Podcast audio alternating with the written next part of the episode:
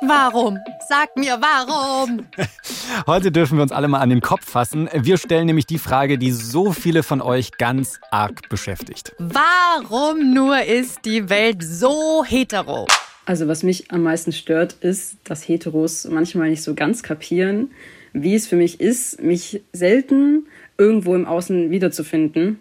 Womit ich jetzt einfach Repräsentation meine in der Öffentlichkeit, aber halt auch Medien, also Bücher, Filme und so weiter.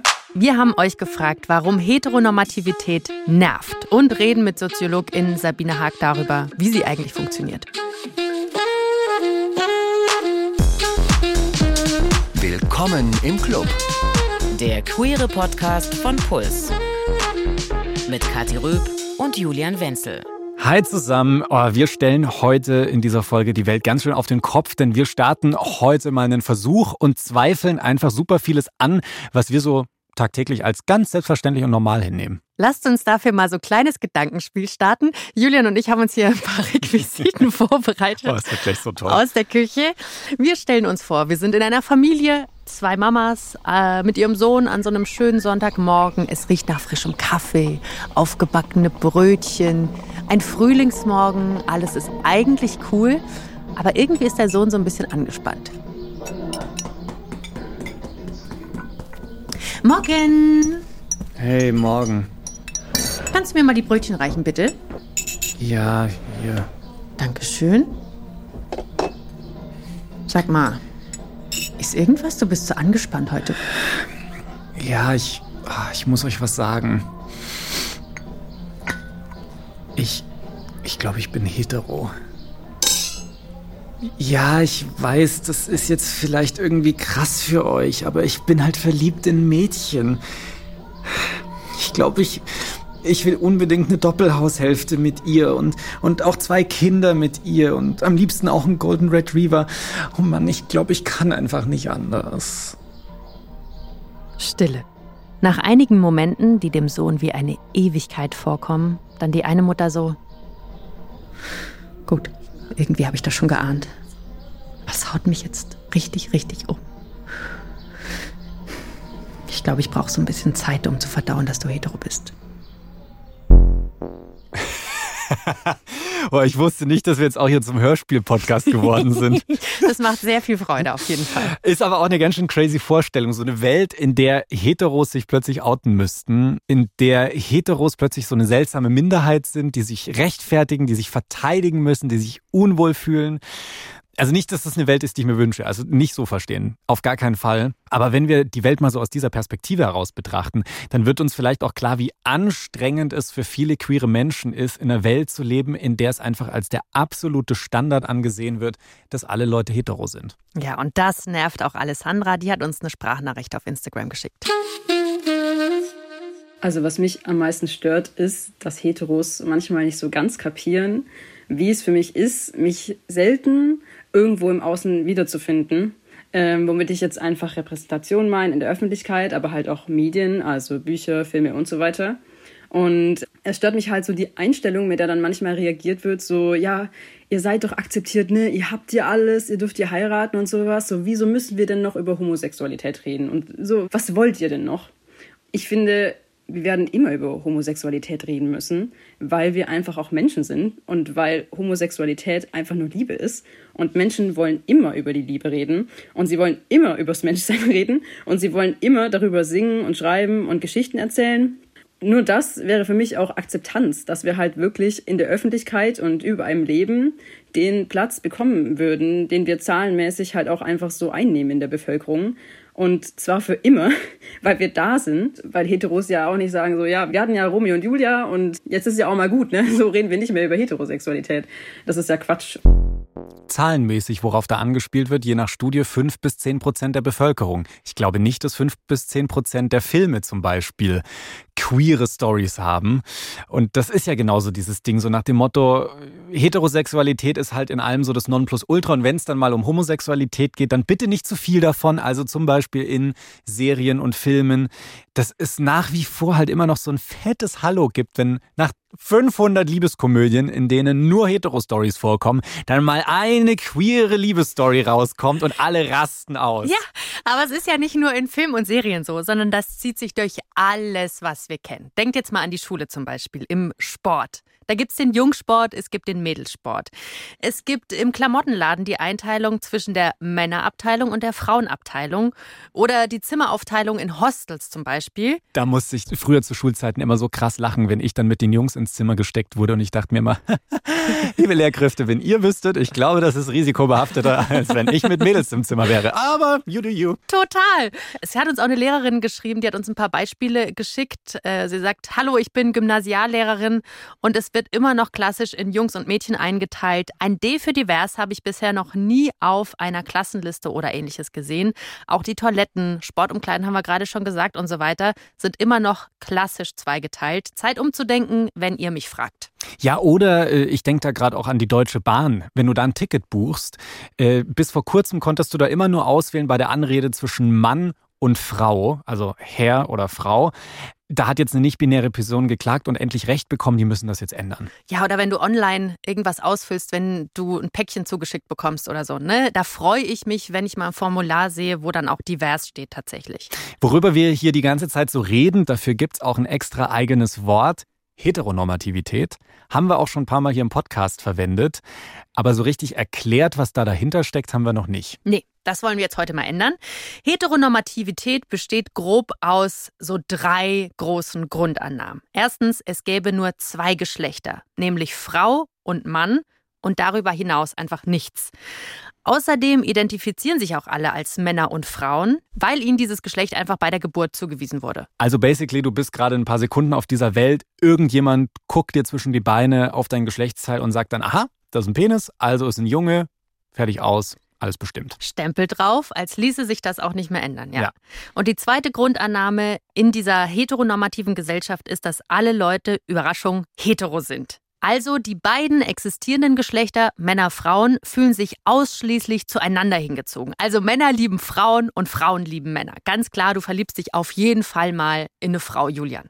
Nee, mache ich nicht mit, aber ich verstehe diese Annahme. Ja. Und auch ganz klar, ne, dass sowas wie Aromantik da gar nicht vorkommt, sondern einfach nur diese Vorstellung, grundsätzlich musst du dich verlieben, das ist ein Ding, alle streben nach Beziehungen und leben miteinander und so. Voll. Wird ja auch sofort hinterfragt, wenn irgendjemand länger Single ist. So, hey, wann hast du denn mal wieder jemanden oder so? Nee, es gibt auch Leute, die darauf einfach keinen Bock haben. Ja, und dann noch jetzt diese dritte Annahme, die passt da auch sehr gut dazu, sind diese traditionellen Rollenbilder. Also, wenn du mit jemandem zusammen bist, dann musst du natürlich auch die Rolle des Mannes oder der Frau annehmen. Also Männer und Frauen sind dieser Ansicht nach total unterschiedlich, was ihre Weltanschauung und ihre Prinzipien angeht und so. Also zum Beispiel Mädchen spielen gerne mit Puppen, lieben Pink und sind sozialer, emotionaler als Jungs, weil die hingegen spielen Fußball, finden Blau toll, lieben Action, Abenteuer und behalten Emotionen eher für sich so. Und nach dieser Logik lässt sich das Geschlecht einer Person auch an ihrem Körper ablesen natürlich. Also Frauen tragen beispielsweise Make-up und Männer einen Bart. Das ist jetzt halt krass vereinfacht. Also ich fasse das mal so für mich zusammen. Heteronormativität, die bestimmt darüber zum einen, welche sexuelle Orientierung und Geschlechtsidentität so in der Gesellschaft als normal, als der Standard gesehen werden und was alles davon abweicht, das ist dann halt auch abnormal. Das ist so das, was ich mitnehme. Und Heteronormativität legt fest, welche Eigenschaften als typisch männlich und auch als typisch weiblich gelten. Genau, und wie ich dich jetzt kennengelernt habe, Julian, ich glaube, man munkelt, du stehst auf Männer. Ja, das ist wahr. Ja, das heißt also, in einer heteronormativen Gesellschaft bist du eben abweichend von dem, was als in Anführungszeichen normal gilt. Das ist jetzt auch der Grund, warum wir Queers uns outen müssen. Also sowas wie ein Coming Out, das macht demnach ja Sinn, weil wir sind das andere.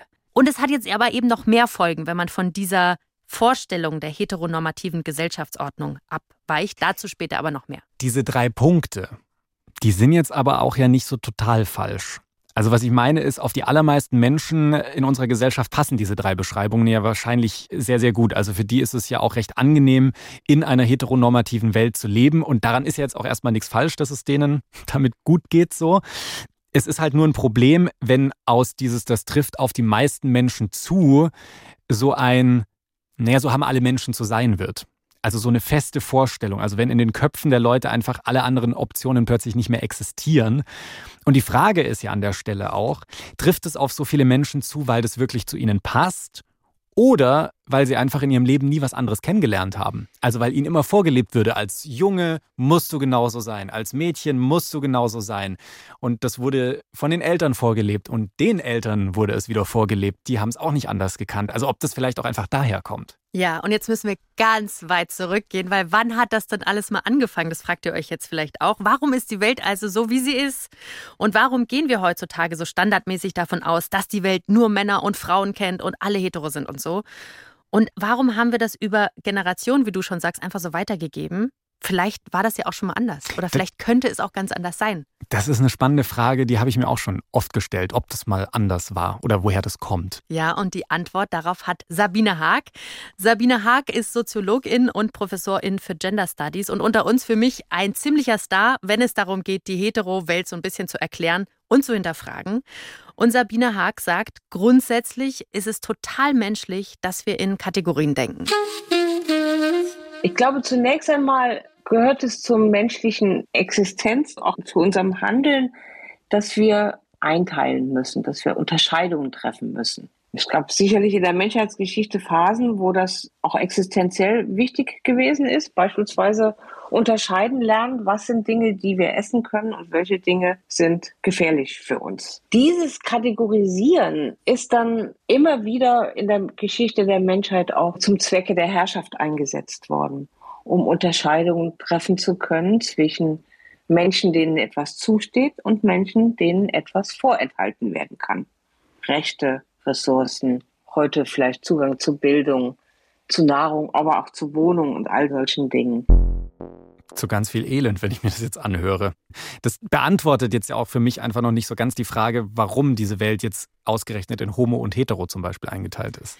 Ja, das stimmt. Und es kommt ein bisschen daher, dass die Menschen Ende des 18. und Anfang des 19. Jahrhunderts einen riesen Fimmel dafür entwickelt haben, zu betonen, wie krass unterschiedlich Männer und Frauen in jeder erdenklichen Hinsicht sein können. Also so dieses stereotypische männlich und weiblich, was wir heute noch kennen, das kommt daher. Und der Grund ist, dass es damals so ein paar Revolutionen gab. Also in den USA zum Beispiel und die französische, die kennst du vielleicht auch? Ja, ja, klar, da klingelt was. Äh, bei euch vielleicht auch im Geschichtsunterricht das letzte Mal gehört hier, äh, oh, stand auch auf den Münzen außen drauf, äh, Freiheit, äh, Gleichheit, Brüderlichkeit.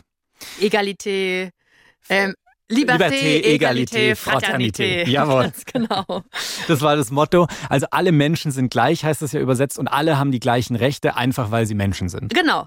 Und wenn sie das jetzt wirklich durchgezogen hätten mit dem Wir sind alle gleich, dann wären ja auch Männer und Frauen gleich gewesen. Das klingt erstmal nach einem Hammervorsatz, aber wäre ja auch viel zu leicht gewesen, sagt Sabine Haag. Die Rechte wurden den weißen bürgerlichen Männern zugestanden, nicht den Frauen, nicht den Kolonisierten, den Kindern auch nicht, mhm. nicht denjenigen, die als psychisch nicht sozusagen vernünftig galten. All denen wurden Rechte vorenthalten. Aber das war natürlich dann auch extrem begründungsbedürftig. Wenn man einerseits sagt, alle Menschen sind gleich und allen stehen aufgrund ihres Menschseins die gleichen Rechte zu, dann muss man Erklärungen dafür liefern, warum man den einen Rechte gibt und den anderen nicht. Und das ist sozusagen der Moment, in dem die sogenannten Wissenschaften vom Menschen äh, auf den Plan treten. Anthropologie, für die Frauen dann auch die Gynäkologie, die Anatomie, im, im weitesten Sinne sozusagen die Naturwissenschaften, die jetzt für die Geschlechterfrage, für die Geschlechtsdifferenz beanspruchen, das erklären zu können. Frauen dürfen nicht wählen, Frauen dürfen politisch nicht partizipieren, Frauen dürfen nicht studieren, weil sie, gelinde gesagt, schwachsinnig sind, weil sie sozusagen wenig Hirn, aber viel Gebärmutter haben. Ja, und damals wurden ebenso die Geschlechterstereotype basically erfunden. Und eine Forscherin hat damals mal geguckt, was stand denn in den Lexika über Geschlechter. Und das können wir uns eigentlich wirklich bis heute denken, was da so drinne stand. Ich mache mal mit dir einen kleinen Geschlechtertest. Bei wem stand wohl behutsam, bescheiden, häuslich, zurückhaltend, nicht laut. Ich finde, das würde mich ganz gut beschreiben. Du lachst, hallo? Frechheit. Äh, ich brauche eine neue Co-Moderatorin, das geht hier so nicht mehr. Behutsam und. Ja, stimmt schon, ja. Ja, ja, okay. Äh, mit Druck funktioniert Nee, aber das, ähm, also ich kann es mir halt denken, es stand wahrscheinlich bei Frauen. Ganz genau. Und bei Männern stand dann sowas wie zupackend, fordernd, dominant. Das sind auch so Sachen, die ich mir jetzt eher zuschreiben ja, würde. Da unterschreibe ich sofort. Ja, aber damals, genau, kommt es halt auf. Ja, das ist schon verrückt. Also ich fasse das nochmal so für mich zusammen. Es ging so bei dieser Unterteilung zwischen Männern und Frauen eigentlich nur darum, dass bestimmte Leute, also Cis-Männer, zu der Zeit vor allem auch weiße Cis-Männer ihre Macht irgendwie verteidigen wollten. Und denen haben wir letztlich, wenn ich es jetzt mal so zurückführe, unser heteronormatives Weltbild hauptsächlich zu verdanken. Ja. Und mit diesen Folgen leben wir eben bis heute und vor allem eben auch nicht-binäre Personen. Und Max hat uns da mal einige Beispiele erzählt. Hey ihr beiden, ich heiße Max, ich bin genderqueer, also nicht binär und benutze keine Pronomen. Zu eurer Frage, wo ich Heteronormativität merke. Ich finde die etwas schwer zu beantworten, weil ich sie ehrlich gesagt an fast allen Stellen im Alltag merke. Es ist quasi irgendwie immer präsent. Das ist beim Toilettengang, das ist bei der Therapie, die ich vor ein paar Wochen abgebrochen habe wegen transphoben, also auch heteronormativen Gedanken, die ausgesprochen wurden.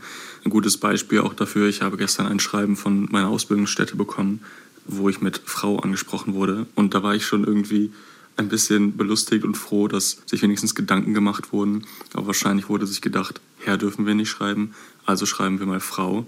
Das ist halt sehr heteronormativ. Ich merke es auf jeden Fall auch daran, dass ich meistens erstmal erklären muss, was es bedeutet, nicht binär zu sein und dass die Sprache auch einfach erstmal nicht inklusiv ist, also nur von Männern und Frauen geredet wird, bis ich wirklich was sage, was halt auch schwer für mich ist. Ja, das kann ich voll gut nachvollziehen. Und gleichzeitig müssen wir auch so ein bisschen verstehen, dass richtig viele Leute einfach nicht checken, dass es mehr gibt als zwei Geschlechter. Nicht aus Boshaftigkeit unbedingt, sondern einfach, weil wir alle in diesen heteronormativen Strukturen leben und groß geworden sind. Und da gehört halt schon einiges dazu, sich drauf zu schaffen, hey, es gibt auch noch so viel mehr. Ja, vor allem, wenn es sich ja selber nicht betrifft. Also wenn das für dich selber kein Thema ist, dann habe ich vielleicht auch nicht das Interesse, mich damit zu beschäftigen. Ja. Wobei das Verrückte ist ja genau an dieser Heteronormativität, dass da auch Heteros und Cis-Personen, also Cis-Personen, vielleicht für alle, die noch nicht von Anfang an bei diesem Podcast dabei sind, Cis-Personen sind die Leute, die bei ihrer Geburt ein Geschlecht zugewiesen bekommen haben und gesagt haben, das passt mein Leben lang. So wie wir beide zum Beispiel. So, aber auch diese Leute werden durch diese vorgeschriebenen Geschlechterrollen in ihren Verhaltensweisen und der freien Entfaltung einfach ihrer Persönlichkeit eingeschränkt. Kleines Beispiel äh, aus meinem Leben. Wenn Typen zum Beispiel aus meinem Freundeskreis auf mich zukommen und mir ein Küsschen geben wollen, dann trauen die sich das ernsthaft fast alle immer nur wenn sie besoffen sind. So, mhm. dann werden die plötzlich total touchy. Hier gibt es ja auch Studien dazu, dass Heteromänner, wenn sie ein bisschen was getrunken haben, so, so plötzlich sehr homofreundlich werden. Und dann kommen sie immer auf mich zu und, ach komm, lass doch mal rummachen. Ach, werden so ein bisschen touchy und so. Wenn die nüchtern sind, alles wieder vergessen. So eher so No-Homo-Code-mäßig, so hey, äh, nee, nee, das kann ich mir überhaupt nicht vorstellen. Und das ist ja auch so ein Punkt der Heteronormativität. Die würden sich vielleicht sonst eigentlich auch nüchtern mal ganz gerne trauen, äh, so ein Küsschen zu verteilen, trauen sich es aber nicht, weil sie ja dann gleich irgendwie als schwul abgestempelt werden könnten. Super interessant. Und mir fällt es auf, wenn ich jetzt zum Beispiel als Frau gerne handwerke oder mich nicht rasiere oder so, dann gilt es ja gleich als unweiblich. Oder wenn ich keine langen Haare habe, sondern eher mhm. kürzere, ne, dann, dann wird einem da gleich so Weiblichkeit abgesprochen. Und Kevin Ebert, den kennt ihr vielleicht von unserem Sex- und Aufklärungspodcast im Namen der Hose von Puls. Der hat uns von seinem Struggle erzählt mit Heteronormativität, obwohl er ein weißer hetero-Cis-Mann ist. Also ich profitiere natürlich mehr oder weniger ungewollt davon total, weil ich eben privilegiert werde. Aber wenn wir jetzt mal von den negativen Aspekten ausgehen, klar erzeugt es Druck und klar erzeugt es auch auf einen weißen Mann im besten Alter Druck. Das ist auf jeden Fall so. Wir glauben, wir müssen sozusagen immer souverän sein und stark. Ähm, ja, da kommt auch sowas rein wie Gefühle nicht richtig ausdrücken können. Ein Mann, der weint, ist immer noch, keine Ahnung, es ist jetzt nicht das Idealbild von Männlichkeit, sage ich mal. Und ich glaube, da müssen wir uns gar nichts vormachen. Das betrifft jeden Mann, ob er das wahrhaben will oder nicht. Aber natürlich äußert sich das dann darin zum Beispiel, dass du, wenn du sehr traurig bist oder Probleme hast mit, was weiß ich, deiner Familie oder Freunden oder dem, dem Job, für die du dich vielleicht auch irgendwo dann voll zu Unrecht so ein bisschen schämst für diese Probleme, dass du darüber nicht so richtig reden kannst. Einfach nur aufgrund dieses gesellschaftlichen Drucks. Ja, also ganz klar, alle Menschen müssen sich eben an dieser Heteronorm, an diesem Heterostandard abarbeiten. Und es ist halt am Ende für niemanden cool, wenn du dich jetzt in irgendwelche Rollen zwängen musst. Ja, und dazu redet Kevin Ebert im Podcast im Namen der Hose übrigens auch super viel und die haben da sehr, sehr interessante Erkenntnisse, auch für Queers, was Geschlechterrollen und das Sexleben allgemein angeht. Könnt ihr gerne mal auschecken in der ARD-Audiothek. Ja, und jetzt so grundsätzlich die Moral von dieser Geschichte ist ja, dass wir Queerios so ein Club sind. So heißt dieser Podcast ja auch Willkommen im Club. Das ist ja so der Hintergedanke. Das liegt vor allem daran, dass die Gesellschaft sehr heteronormativ ist und wir uns so einen Club schaffen mussten, so einen Raum, wo das mal nicht so das Thema ist. Ja, ich freue mich sehr, diese Folge in 20 Jahren zu hören oder so. Und dann gucken wir mal, ob sich was getan hat. Also bis dahin ist noch ein bisschen Zeit. Da könnt ihr diese Folge auch gerne weiterempfehlen. Und wir hören uns dann in 2042 wieder und gucken, ob unser Club entweder so groß geworden ist bis ins Unermessliche, dass es den gar nicht mehr braucht oder ob sich gar nicht so viel geändert hat. Ich bin da nicht so optimistisch. Aber gut, wir hören uns 2042 einfach nochmal. Und ihr müsst aber auch nicht so lange warten, weil nächste Woche gibt es schon wieder eine neue Folge und da sprechen wir dann über queeres Leben in der DDR. Gab es das da überhaupt? Und wenn ja, wie wurde in der DDR mit queeren Leuten umgegangen? Wir freuen uns auf euch und auf das Thema. Bis dann. Ciao. Redaktion Mila Hahner, Kati Röb, Melina Seiler und Alex Reinsberg. Produktion Christoph Tampe. Sounddesign Benedikt Wiesmeier und Enno Rangnick. Grafik Christopher Roos von Rosen, Max Fesel und Fabian Stoffers. Puls.